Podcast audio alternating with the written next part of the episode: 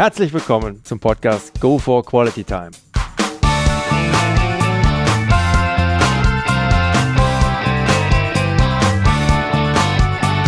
Hier werden wöchentlich spannende Persönlichkeiten interviewt, um mit deren Erlebnissen und Erfahrungen zu mehr Lebensqualität in ihrem Alltag beizutragen. Mein Name ist Detlef Massorts. Ich fühle mich als Weltbürger an vielen Orten dieser Welt sehr wohl, habe riesigen Spaß am internationalen Networken und bin obendrein noch ein begeisterter Fußballer.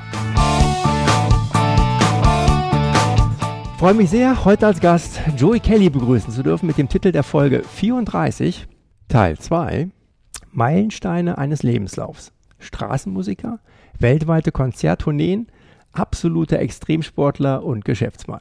Hallo Joey. Hallo Dedev. Wenn ich dein Buch richtig entnommen habe, Joey, ging bei deinem Vater nichts über Freiheit und Unabhängigkeit. Da hast du gerade auch schon von gesprochen. Und so hat er wohl auch die Familie immer geführt. Inwieweit hat dich das bis heute geprägt? Ich glaube ziemlich, ne? Ja, definitiv. Freiheit ist alles. Klar, Gesundheit ist äh, und happy, ne, das ist wichtig. Und dann Freiheit auch. Frei zu sein, ne, einfach gerne das zu tun, was er macht, zu entscheiden, dass man sagt einfach, pass mal auf, ich bin unabhängig und ich fühle mich frei. Ähm, man verbindet oft das Thema Freiheit mit, ja, ich bin frei und bin jetzt ganz viel faul und so, aber das ist eigentlich genau das Gegenteil ich arbeite heute und früher umso mehr, weil es mir einfach Spaß macht. Ich betrachte das nicht als Arbeit, sondern halt, wenn man seine Berufung gefunden hat, dann ist man einfach happy und, und, und dann ist man im Flow und dann macht man das und dann äh, betrachtet man es gar nicht als Arbeit, sondern halt der Tag vergeht und, und alles irgendwie klappt, weil man äh, macht das, was man liebt und die Menschen spüren das und, und und wenn ich zum Beispiel jetzt mit irgendjemandem verhandle für, für, für, für, für, für, für, für eine eventuelle Zusammenarbeit, weil ich mache keine Akquise, dann sage ich in den meisten Fällen immer, ich würde mich freuen, wenn das klappt und wenn nicht, ist nicht schlimm. Ich bedanke mich, dass ich heute hier sein dürfte. Und ich sage das und die spüren, dass es auch so ist. Hm. Und wenn du, sag ich mal, das kannst, weil du es auch meinst, dann klappt das immer. Da sage ich mal kurz Chapeau. Hm. Life Story. Gibt es ein besonderes Ereignis, vielleicht auch mit einem besonderen Menschen aus deiner Vergangenheit, welches deinen weiteren Lebensweg maßgeblich beeinflusst hat? In welcher Form? Es gibt viele. Also zum Beispiel jetzt ein Beispiel hier, dank Ingo Mertens, meinem Freund, einer von meinen einzigen, ähm, der jahrelang für die drei Tenoren gearbeitet hat, weltweit. Ne? Die größte, sag ich mal, Klassiktour der Welt und alles drum und dran. Pavarotti, Carreras und Domingo. Und wir dürften dank Ingo mit den pa Pavarotti halt äh, in seine Festival genannt Pavarotti and Friends. Also, der hat uns eingeladen, dass wir mit ihm einen Song singen dürfen als Duett. Er in äh, Solo und wir Chor und Solo und alles Mögliche. Absolut phänomenal. Also, wir dürften halt als Kelly Family damals, die ein paar Jahre zuvor auf der Straße gespielt haben, mit dem Tenor des Jahrtausends hm. spielen. Auf der Bühne, er hat gesungen, du hast nur Gänsegaut bekommen. Auch wenn ich kein Classic-Fan bin, ist Pavarotti für mich äh, ein Rockstar. Ne? Absolut hm. nur Wahnsinn. Ne? Und ähm, wir haben ihn auch zuvor kennenlernen dürfen, weil er wollte uns kennenlernen. Äh, der hatte früher eine riesen Reitanlage oder vielleicht heute noch. Ist leider verstorben. Ähm, und da hat er einen großen Restaurant gehabt und alles Mögliche. Ähm, und da haben wir mit ihm einen ganzen Abend verbracht. Also haben uns gefühlt um 20 Uhr getroffen und um ja, 11 oder 12 war es zu Ende. Also wir haben stundenlang haben mit ihm gequatscht über Musik und über dies und Gott und die Welt. Und ähm, in diesen, sagen wir mal, Abendessen haben wir halt auch noch Musik spielen dürfen. Für ihn, also Songs, also einfach hier am Tisch. Und dann hat er für uns live gesungen. Pavarotti, der eine Stimme hat, die jeden Raum füllt, bis an jede Ecke. Das ist unfassbar. Wir waren mit zehn Leuten ähm, stark, weil wir auf der Straße immer starkes Volumen hatten. Aber er mit seiner seine unfassbare Stimme hat dann halt, äh, ja, wir waren nix. Ne? Und er hat gesungen und wir haben für ihn gesungen und der hat erzählt und gemacht und getan. Und das war musikalisch für mich persönlich der größte Highlight. Ähm, dann gab es klar für mich sportlich äh, Sportler, die man heute nicht mehr kennt. Ein, ein Luke van Lier, bis heute noch der schnellste Ironman-Triathlet der Welt im Langdistanz, zweifacher Weltmeister aus Belgien. Äh, ich habe meinen Sohn auch so wie, wie ihm genannt, Luke. Okay. Luke. Und, und, und, und, und ihn, mit ihm in Wettkampf zu starten, das weiß er noch nicht, aber äh, das kriege ich auch hin, weil ich als Hardcore-Fan auch meine Ziele verfolge. Ähm, ähm, ich werde mit ihm noch äh, irgendwann in den nächsten gefühlt zehn Jahren mit ihm als Team einen Wettkampf machen. Okay. Ich werde auch auf ihn zukommen. Der will gar nicht wissen, wer ich bin. Und dann werde ich halt ähm, ja, es so verpacken, dass er äh, Spaß dran hat und dass es für ihn auch eine Win-Win-Geschichte ist. Und so äh, ja, gehe ich meine Ziele als Fan auch nach. Na sauber. Klasse. Ein weiterer Sport. Hast du Fans, Detlef? Ich meine, welcher äh, Fußballer ist dein Fan? Du meinst, von wem ich Fan bin oder Fan? Ja, du. Du bist auch Fußballfan. Also bin ich als Sportler, also als, als Jüngerer ja. noch, für mich war so damals so die, die Weltmeisterschaft, die ich ja damals erlebt habe, Franz Beckenbauer, Gerd Müller, ähm, das waren so die, die Highlight-Spieler damals. Ja. Okay. Der eine, der Tor, Tore schosse ohne Ende und der andere äh, einfach ein eleganter Fußballer vor dem Herrn. Der Beckenbauer. Ja klar, die, der hat alles geschafft. Der war Weltmeister, Weltmeistertrainer und brachte noch die WM nach Deutschland. Ja. Ja, also ganz, ganz groß. Also von, der, von dem, was er da für, für den deutschen Fußballsport gemacht hat, denke ich mal, ist das schon ziemlich unerreicht. Aber so ein richtiger Fan, ich bin halt von der Mannschaft noch, Borussia Dortmund, aber da gibt es viele Spiele, die ich gerne mag, aber jetzt so richtig ich Fan Klopp davon. kennenlernen dürfen. Oh, schön, super. Also äh, ich kannte ihn natürlich auch nur von der Zeitung, wie der da halt irgendwie äh, sich gibt. Äh, mal jubelt er, mal schreit er und so, so authentisch wie der Typ ist, ne? Absolut phänomenal. Also, also ich habe das Glück. Kloppo-Fan bin ich auf jeden Fall. Das Klopp, kann ich, kann ich sagen. Ich sagen. Also ohne Quatsch. Ich bin kein Fußballfan. Aber äh, gut, ich weiß, äh, dass die Vereine halt sehr erfolgreich sind und ich beobachte das aus. Ich hatte das Glück, mit den Kali halt einige Jahre, ein, ein Jahr, ein ganzes Jahr sehr intensiv arbeiten zu dürfen. Also Handarbeiten, es war Spaß. Es war so Kali Kalmund. Genau, es war mhm. Rainer Kalmund.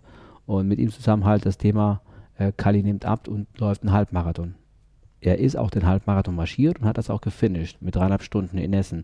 Hat er gemacht? Ja. Okay. Und das ist jetzt schon ein paar Jahre her, so vier, fünf, fünf Jahre her.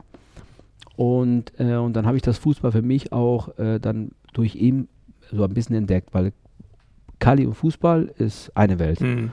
Und äh, oh, dann habe ich letztes Jahr, war ich im Stadion in ähm, Frankfurt, im Commerzstadion für die Deutsche Vermögensberatung, ein Unternehmen, die ich für arbeiten darf. Also das ist ein super Unternehmen, familiengeführtes Unternehmen, Finanzdienstleister und äh, ich als kleine Testimonie.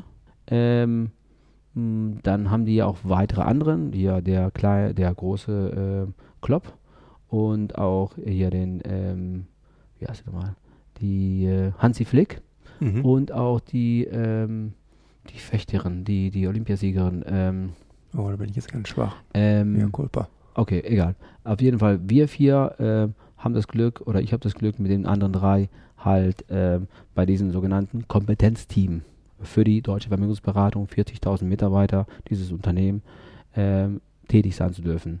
Und dann in diesem Stadium vor 35.000 Kunden und Mitarbeiter von der DVAG, 40 Jahre Jubiläum, mhm. ja, Riesenveranstaltung. Ich habe eine eine, eine Firmenveranstaltung in der Größe noch nie mal Leben gesehen. Gab es auch wahrscheinlich auch in Deutschland noch nie. Also hier Musik, Helene Fischer, äh, Burani, äh, WM-Song und hast du nicht gesehen, Kerner als Moderator und alles. Also volles Programm. Absolut nur Wahnsinn. Auf der Bühne ich auch bla bla bla. Hier drei Fragen, warum alles super ist und, und dann kam zum Schluss Klopp. Und dann aber sechs Stunden zuvor, weil wir halt irgendwie uns verstecken sollten, oben in der, in der Loge, äh, habe ich dann halt in eine Garderobe mit dem Klopp halt äh, sechs Stunden verbringen dürfen. Weil die wussten nicht, dass wir auf der Bühne kommen. Wir waren so, äh, also Klopp die äh, große Überraschung, ich die böse Überraschung. und, und, und, und, und dann erlebt man halt so jemand, den man jeden Tag in der Zeitung sieht und checkt, wie halt äh, er sich gibt. Also sechs Stunden vor der Veranstaltung und vier Stunden danach. Danach hat Helene Fischer zwei Stunden halt hier ihren Programm abgespürt und dann gab es noch Feuerwerk und alles Mögliche. Und dann siehst du halt, ne, und man hat jetzt einmal ein bisschen im Leben hinter sich und beobachtet jemand, ähm, der in der Zeitung jeden Tag ist. Klopp, der ist lässig, der ist cool, der ist äh, äh, nett, der ist sympathisch, der ist klug, der ist es ist, ne, es ist Wahnsinn, mhm. muss ich sagen. So kommt auch also, in den Medien. Ja. Er war sowas und da gab es keine Medien, abgeschottet. Mhm. Da war äh, in diese zwei Garderoben, wo wir drin waren, da waren nur vier Leute und ab und zu äh, ein paar äh, Leute, die gekommen sind, die halt irgendwie uns erzählen, wann es soweit kommt. Beeindruckend, muss ich sagen, war große Klasse. Akkurat. Ein weiterer Spruch von dir lautet, Glück ist kein Zufall. Was macht dich da so sicher? Woraus siehst du diese Überzeugung? Ja, also ich glaube, und das ist ein Spruch von meinem Vater, Glück ist kein Zufall. Äh, es gibt so ein Sprichwort in Spanien, dass man zu Hause am Lagerfeuer gibt es kein Glück. Wenn du dich nicht, sag ich mal, ja, vor der Tür dich bewegst oder raus aus der Komfortzone nochmal, dann kommt das Glück nicht. Weil Glück in meiner Ansicht, klar, wenn ich Lotto spielen will und glaube, dass ich einer von 40 Millionen derjenige bin, der irgendwie hier äh, der losziehe. Also, pff, keine Ahnung, so viel Leben kann man gar nicht leben, dass das passieren wird. Ne? Ja. Und deswegen, äh, ich spiele kein Lotto, weil äh, ich nicht dran glaube. Und ich glaube, wer einfach nur an der Front Gas gibt, da ist der Glück. Und deswegen, Glück ist kein Zufall. Wer sich von der Komfortzone bewegt, der fordert Glück. Mhm. Welche Parallelen siehst du so in deinem Umfeld zwischen Sport und Job? Welche Verhaltensweisen, Mechanismen? Viele, alle. Die meisten, nicht alle. Aber Ausdauer, Disziplin, Mut, Leidenschaft, ist alles drin. Mhm. Deswegen äh, arbeitet auch, ich glaube, die Industrie auch so eng mit, mit dem Sport, weil es einfach, erstens ist Sport beliebt durch die Leistung, weil der Mensch geht an seine Grenzen und der ist messbar von der Leistung. Und das Gleiche gilt auch in der Industrie. Ne? Also wenn du sag mal die Zahl nicht packst, dann ähm, ja, geht das Unternehmen zugrunde. Mhm. Und wenn das Unternehmen halt Erfolg schaffen will, dann muss die auch ähm, ja, äh, muss sich nach vorne bewegen. Mhm. Team Spirit, Teamgeist, du sprachst schon, bei dir ganz oben. Was machst du, um den Teamgeist in deinem Team zu fördern bzw. zu stärken? Ich denke, im Team wichtig ist, Motivation. Und Motivation schafft man durch Respekt und durch einen guten Ton. Und Stimmung auch ist zum Beispiel im Team ganz wichtig, weil Stimmung fordert die Motivation und das Team schafft Ziele, wovon man träumt. Du hast über euren Südpol-Trip mit Markus Lanz mal gesagt, dass du ihm das nicht zugetraut hättest. Und er hätte unter anderem durch zwei Dinge zum Gelingen dieses Unterfangens beigetragen, nämlich gute Stimmung und Respekt. Genau. Warum sind dir diese beiden Aspekte im Team so wichtig gewesen? Ähm, weil es einfach ein Team zusammenschweißt. Weil der Markus, sag ich mal, der als Nicht-Marathonläufer kam zum Südpol und liefert eine Leistung, die unmenschlich ist. Also ich kenne keinen und ich hätte es auch nicht gepackt, der, sag ich mal, nicht einen Marathon gefinisht hat und sagt, okay, ich habe ein Dreivierteljahr, ich trainiere, ich vorbereite mich, also körperlich und auch mental. Und ich schaffe das am Südpol 500 Kilometer, 100 Kilometer Akklimatisierung, 400 Kilometer Wettkampf, minus 30, 40 Grad. Äh, du ziehst 60 bis 80 Kilo, lebst in einem Zelt mit vier Leuten auf vier Quadratmeter, viereinhalb Wochen in so einem Zelt, ähm, ohne Erfahrung ohne, sag ich mal, ohne Wettkampferfahrung. Das ist für mich unbeschreiblich. Der kam top, der war die größte Überraschung. Der brach als Kapitän, der war der Kapitän für den deutschen Team, Respekt, Stimmung und hat ähm, einen riesen Job gemacht und ist vollkommen klar. Bei so einer Geschichte ist man danach befreundet oder man braucht sich nicht mehr sehen und deswegen bin ich äh, mit Markus eng befreundet und er ist nicht nur ein Top-Journalist, ein guter Moderator, ein Spitzenmoderator. Äh, viel besser als Gottschalk, auch bei Wetten das. meine Meinung. Äh, und ich habe den Gottschalk viermal halt bei Wetten das halt live erlebt. Klar, der hatte seinen eigenen Stil, aber es war nicht mein Geschmack. Äh, Markus ist einfach ein cooler Typ. Mhm. Alrighty. Ich habe bei einem deiner Vorträge aufgeschnappt, dass du einer Reihe von Menschen begegnet bist, die auf der Straße leben und die früher sehr erfolgreich waren. Welche Erfahrungen hast du gemacht, wie diese Leute ihr Leben auf der Straße umsetzen?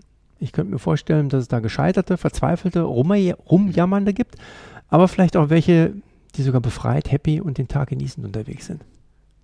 Eher weniger. Dass mhm. man glaubt, also das ist, sag ich mal, eher ähm, weniger jetzt, die den Tag genießen, happy genau, unterwegs sind. Mhm. Richtig. Auf der Straße ist kein Happy Life. Nein. Das ist ähm, Illusion. Man denkt, oh ja, Hippies, Gypsies, äh, äh, hier schön mit dem Bus wandern und hier und das und dies und das und ich bin frei. Du bist nicht frei. Du bist nicht frei, weil du halt zu essen hast du, brauchst du Geld. Mhm. Du brauchst eine Unterkunft. Du musst halt äh, dich vor Kälte schützen, alles. Auf der Straße, es ist nicht so High Life, man denkt, wenn man denkt, okay, ich mache jetzt, es gibt eine ganze Reihe sogenannten, wir waren auf der Straße auch Straßenmusiker und zwar intensiv und zwar vollberuflich und nicht die sogenannten Sunshine Baskers.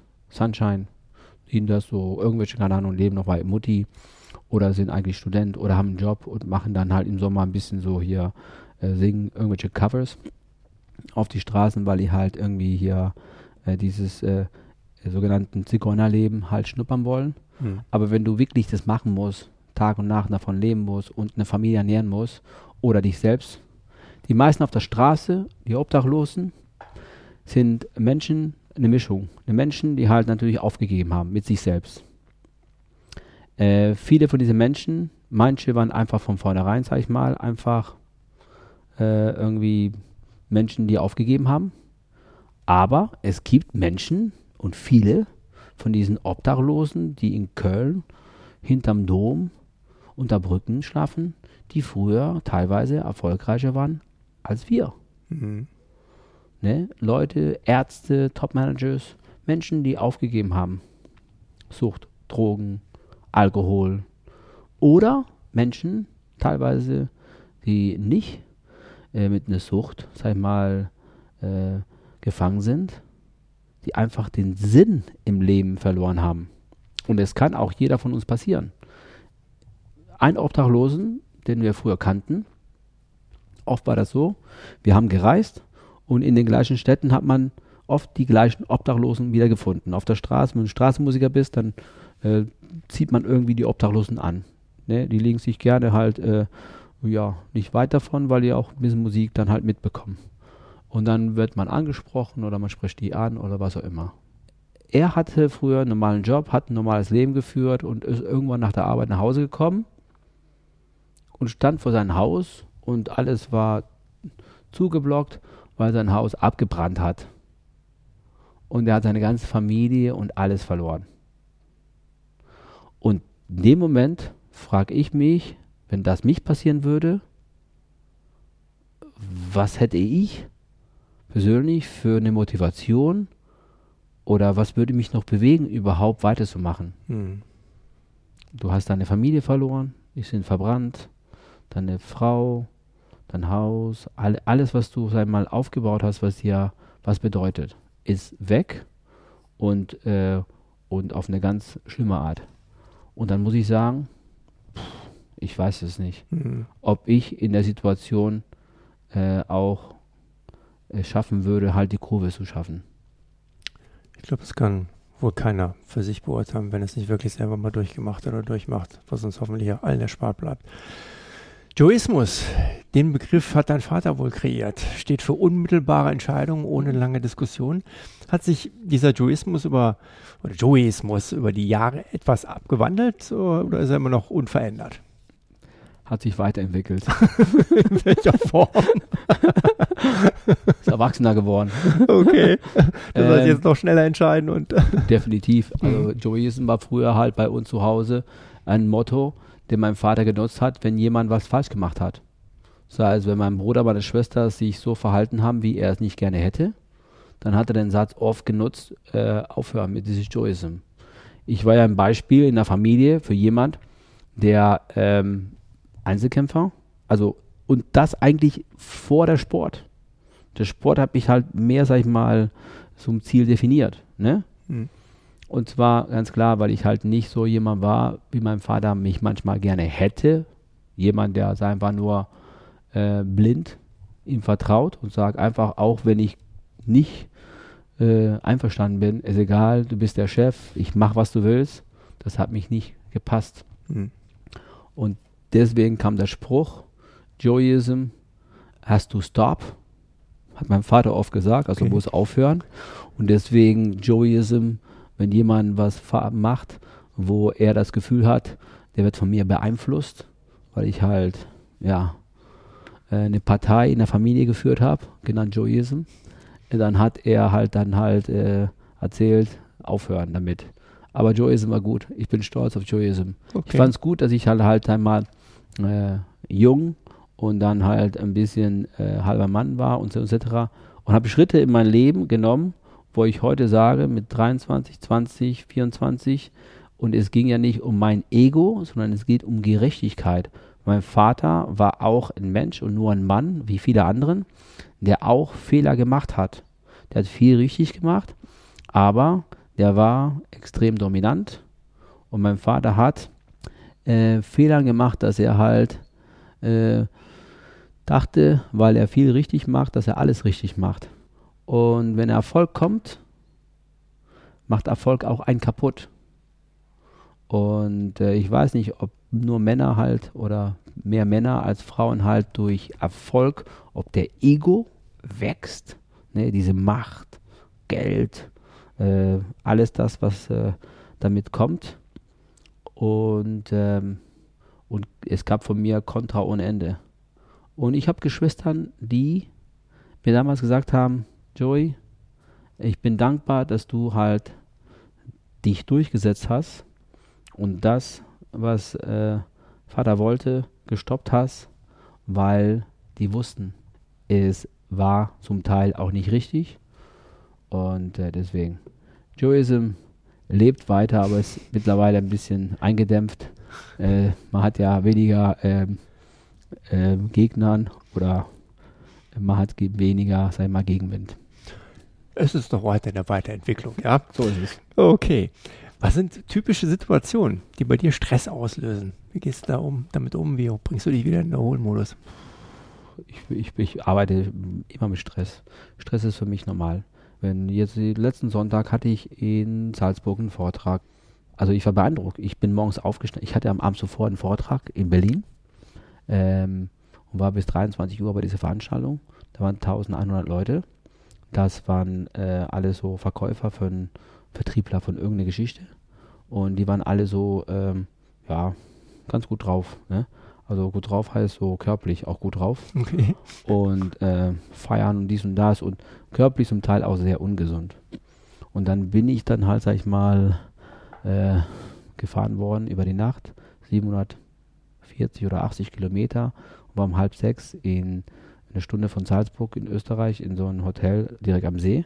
Bin morgens dann aufgestanden oder im Auto aufgestanden, habe zwei Stunden weiter gepennt und habe dann halt um 8 Uhr, 8.30 Uhr halt Technik und um 10 Uhr Vortrag. Und dann stand wieder 1300. Und das waren eine ganz andere Gruppe, auch Vertriebler, auch Selbstständige, die dann halt auch was verkauft haben. Nur die haben halt nur Produkte verkauft, weil das waren alle ähm, Veganer. Okay. Total abgedreht. Und auch so, so 90% Frauen. Beides so, beide Gruppen, was normalerweise bei den Vorträgen nicht der Fall ist. In der Regel so Vortrag, so Tagung, Führungskräftler und so, äh, so genauso 70, 80 Prozent Männer. Also zwei Events, total verrückt, von der Größenordnung groß. Und dann stehst du da, machst den Vortrag vor 1300 Veganer, Leute, die halt Produkte verkaufen, also Kosmetikprodukte, aber insbesondere Nahrungsergänzung. Mhm. Und die waren alle dünn und, und die sahen gesund aus. Mhm. Und, und, und viele sahen auch sehr gut aus. Ne? Mhm. Und äh, das war irre. Das war krass. das war absolut irre. Das heißt, du machst die gleiche Präsentation für komplett zwei verschiedene Gruppen, die an genau zwei verschiedenen, sag ich mal, Ideen glauben. Egal. Und die, äh, deine Frage war, dass ich dann halt äh, nach Hause gefahren worden bin von wo auch immer in Österreich, äh, 780 Kilometer. Und normalerweise ist man vielleicht, wenn man Glück hat, in sechs Stunden durch. Und wir haben, ich glaube, zwölf Stunden gebraucht, weil ja Rückwehrverkehr und Sonntagabends und äh, Stau und hier, also zehn Staus gefühlt. Stop and Go, hast du mhm. nicht gesehen? Ich habe aufgehört, mich zu ärgern über Sachen, die ich nicht ändern, ändern kann. Mhm. Ich kann es nicht ändern. Deswegen, ich stehe halt seit mal mein halbes Leben im Stau. Und ich nutze es einfach und schlafe. Oder halt äh, äh, mache hier über mein, äh, über mein, mein, mein Telefon halt mein Büro und telefoniere etc. Und kommt dann spät an. Und klar hätte ich gerne zwei Stunden früher angekommen und dann hätte ich dann halt ein bisschen Privatleben geführt. Aber ich kann es nicht mhm. ändern. Ne? Und deswegen es ärgert mich aber trotzdem, wenn jemand zum Beispiel unpünktlich ist, hm. wie ich heute mit dir, Detlef. Und zwar, wir hatten eigentlich heute vor das äh, Interview um 3 Uhr. Ne? Und ich, Vollidiot, ähm, hab ähm, das voll verpeilt. Ne? Und es gibt keine Ausreden, weil das stand in meinem Kalender drin. Ne? Und der Olli, äh, der im Büro alles koordiniert und ein Freund von mir ist und der mit mir seit 20 Jahren äh, meinen Scheiß aushält. Hat mich sogar ein SMS geschickt, mich versucht dreimal anzurufen und ich hatte meinen Herrn sie auf leise und habe sogar geguckt immer und sagte, was wollen die alle von mir? Leck mich am Arsch. Ich habe heute äh, äh, ein paar Stunden frei. Ne? Und dann habe ich irgendwann gemerkt, scheiße, ich habe einen Vortrag mit Detlef. Ne? Und dann habe ich ihn angerufen, der war schon auf dem Weg nach Hause. Und dann habe ich ihm hier äh, äh, Getränke geholt, aber er trinkt nichts. Nee, er trinkt nichts, nee. in der Tat. Du bist ja auch viel in der Weltgeschichte unterwegs. Was bedeuten dir internationale Kontakte? Wie haben die dein Leben bereichert? Ähm, viele Kontakte habe ich nicht, weil ich halt, sag mal, ähm, wenig Zeit habe, irgendwie hier Kontakte zu pflegen. Teilnehmer von anderen Wettkämpfen, die man kennenlernt. Oder halt Menschen, wenn man unterwegs ist. Aber andere Länder, andere Kulturen, andere Menschen kennenlernen, das ist für mich das Allergrößte. Ich liebe das. Mhm. Ich liebe das halt, Afrika zu besuchen, Sibirien zu besuchen, jetzt in Island, in Spitzbergen, ähm, Südamerika, einfach Menschen, die einfach anders leben, die happy sind, die, ähm, die einfach alles anders machen und trotzdem ihren eigenen Weg gefunden haben. Es macht einfach, es bereichert mich einfach. Es macht mir Riesenspaß. Mhm. Ja, das geht mir auch so. Es gibt so viele Geschichten zu all deinen Unternehmungen. Das kann hier maximal gerade mal leicht angerissen werden und macht hoffentlich Appetit auf viel mehr. Sprich, deine Vorträge mit entsprechendem Videomaterial zu besuchen. Aber vielleicht kannst du für unsere Zuhörer an dieser Stelle nochmal kurz die Story mit dem Michael Jackson Konzert in München und deiner Iron Man Teilnahme in Rot wiedergeben. War ein Knaller. Also wir haben ähm, früher Musik gemacht ein bisschen und ähm, wir hatten das Glück, dass halt ein ganz großer Veranstalter, der Michael Jackson seit Jahrzehnten halt veranstaltet hat, weltweit, äh, anrief und fragte, ob wir in München im Olympiastadion vor ausverkaufte 70.000 äh, Michael Jackson-Fans irgendwie spielen könnten als Vorband mit vielen anderen Bands. Eine Special-Veranstaltung, die hieß Michael Jackson and Friends. Und äh, genau, ich habe dann früher das Booking gemacht die Tour, also die Terminekoordination und das war mein Vorteil, dass ich immer so koordinieren konnte. Meine Familie ist immer gewundert, warum wir zufällig in eine Stadt Konzert wieder spielen, wo morgens äh, Marathon äh, ist, ne? alles gesperrt ist und äh, ja, abends Konzert und tagsüber halt äh, Marathon. Gut, das war mein Bonus. Wenn man die Arbeit macht, dann hat man halt seine Vorteile. Ähm, Afram rief an und fragte Joey, Kelly Family, München, Olympiastadion, Michael Jackson Friends, Charity-Veranstaltung, guten Zweck, viele Weltstars. Ich sagte, super, Problem ist, wir haben an dem Tag ein kleines Triathlon, also ich. Wie viel Uhr? Nachmittags, sagt er so, Opening, gefühlt mittags, so im Stadion bei 30 Grad, wenn keiner da ist. Ich sag auf keinen Fall. Er sagte, okay, 19.30 Uhr haben wir uns geeinigt als letzte Möglichkeit. Danach kommt Genesis und dann kommt Michael Jackson. Dann habe ich ausgerechnet, 6.30 Uhr Start, 10,5 Stunden Ironman, 40 Minuten mit dem Hubschrauber fliegen, halbe Stunde duschen, Chancen nutzen, schon so gesagt. Also wenn es irgendein Talent gibt, die, die das, den, also wenn es ein Talent gibt, den ich habe und ich habe keine Talente, ist Time, Time Management. So wie heute der Delf, ne? Eine Stunde spät. Der Genießer schweigt. Genau. So, ähm, also dachte ich, wir kriegen das hin. Dann am Abend zuvor auch Konzert gehabt. Um zwei Uhr morgens nach Rot bei Nürnberg angekommen, zwei Stunden geschlafen, um vier aufgestanden, um 6.30 Uhr meine 3,8 Kilometer geschwommen, 180 Rad, 38 von 42 Kilometer gelaufen, also 4000 Meter vom Ziel. Wenn man eigentlich schon das ganze Rennen hinter sich hat, äh, kam mein Freund und Trainer mir entgegen von Weitem, der Hubert, und schreit die ganze Zeit, Joey, du musst dich entscheiden, das Konzert aus Ironman. Ich während des Laufens schreie noch, Hubert, bitte beides, dann sagt er noch, wie der ist, schneller und quälig du Sau. ich bin nur ein bisschen schneller geworden, ich kam im Ziel. Damals hat die Post 20.000 gespendet für eine Geschichte, die wir unterstützt haben, für Kinder in Not. Und haben im Ziel ein schönes Bild gemacht mit dem Vertriebsleiter, mit dem Scheck in der Hand und daneben ist ein Motorrad organisiert worden. Aus Motorrad eingestiegen, ein Kilometer zum Fußballfeld, ins Hubschrauber eingestiegen, 40 Minuten nach München, hinterm Olympiastadion, illegal gelandet, ohne Erlaubnis. Der Pilot eine Strafe bekommen. Jetzt fährt gerade ein Mofa vorbei. Ja, das gehört auch dazu. Das ist äh, Tel Aviv. der Eppo, ein Ja. Mitarbeiter von mir, das ist der Beste. Also der Typ, der rockt. Der hat Frau, drei Kinder, der arbeitet für mich schon seit über zehn Jahren und äh, den kann ich blind vertrauen.